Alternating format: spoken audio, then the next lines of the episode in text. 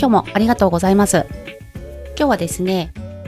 Google 検索、ブログですとか、ユーデミンもそうですね、Amazon の電子書籍、ペーパーバッグもそうなんですけれども、検索の上位に表示したいっていうあの願いは皆さん持ってると思うんですけれども、検索上位に表示されたいっていうのの、私は理由ですね。理由と目的っていうものが、あの、もう一つの理由っていうのがあるんですね。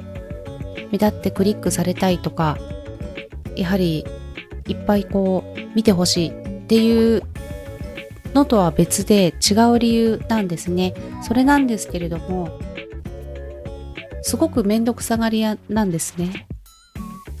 なのでもしも検索上位の方にあれば、テストモードで入って検索した時に、今自分はどんな状態なんだ、どうなんだっていうのを、1ページ目とかにあればすぐ見れますよね。あ、超楽だって気がついたことがあって、いろいろこうリサーチするときに、上の方に表示されてると、すごくこう、作業がカットできるんですね。時間が節約できますんで。だから、あ、全部じゃないですよ。全部は大変なことになりますんでできませんが、これだって狙ったものに対しては、すごく、あの、真剣にやってるんですね。私は。で、やはりその、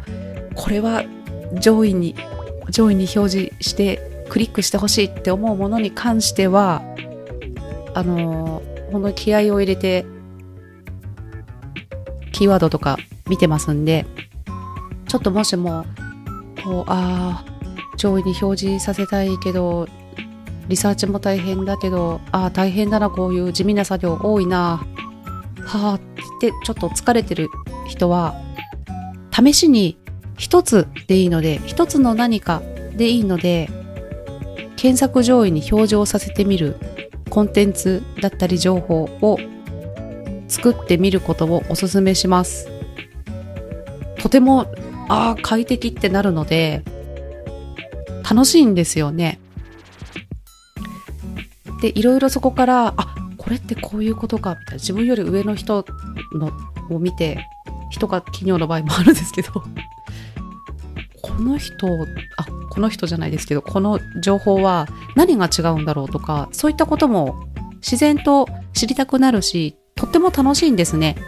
時間をかけずに楽しくなってくのでやればやるほど探求すればするほどだんだん時間も短くなるしとても楽しくなるっていうふうに私は思っているので1個だけでいいのでちょっとそういったものにチャレンジしてみたら楽しくなるかもしれませんというアイディアでした。今日も聞いてもらってありがとうございました。ではまた、あっこでした。